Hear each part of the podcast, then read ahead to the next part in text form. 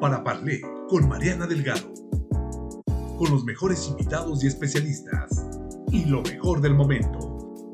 Noticias, deportes, negocios, tecnología, viajes, salud, moda, entretenimiento, cultura y mucho más. Estamos donde tú estés. Para Parlé con Mariana Delgado. ¿Qué tal amigos de Para Parlé Noticias? Los saludo hoy lunes, lunes de podcast. Y bueno, pues es primero de noviembre, Día de los Santos, y mañana es Día de los Muertos.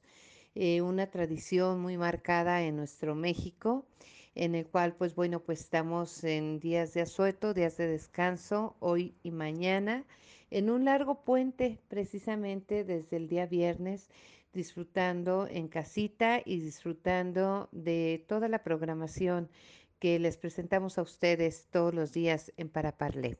El día de hoy quiero dar la bienvenida a nuestra querida amiga, eh, la maestra eh, Mari Carmen Salinas, tesorera del Senado, que nos hablará sobre la menstruación y un tema de salud pública y, de finanzas. Eh, un tema muy interesante para todas las mujeres que me gustaría lo escuchen con detenimiento. Adelante, Mari Carmen. Hola Mariana, es un gusto volver a saludarte a ti y a todo tu público de Paraparlén. Me gustaría compartir con ustedes la reciente aprobación de la miscelánea fiscal 2022. La Cámara de Senadores aprobó el pasado 27 de octubre la tasa cero a todos los productos de higiene menstrual. Este debate, sin duda, nos hace mirar uno de los grandes tabús sobre las mujeres, la menstruación. Las mujeres aportamos aproximadamente 3 mil millones de pesos anuales en impuestos de artículos de higiene menstrual. Este impuesto se trataba de un acto discriminatorio y afectaba a las mujeres de más bajos recursos económicos. Este proceso biológico al que nos enfrentamos las mujeres implica un tema de salud y de finanzas públicas. Por ello, esta reforma es de suma importancia, pues pone sobre la mesa de discusión un tema tabú para tratarlo con la normalidad necesaria e incluso analizar la importancia del impuesto del que están sujetos. Además, deja en claro que incluso las finanzas públicas del país deben de estar permeadas por la perspectiva de género.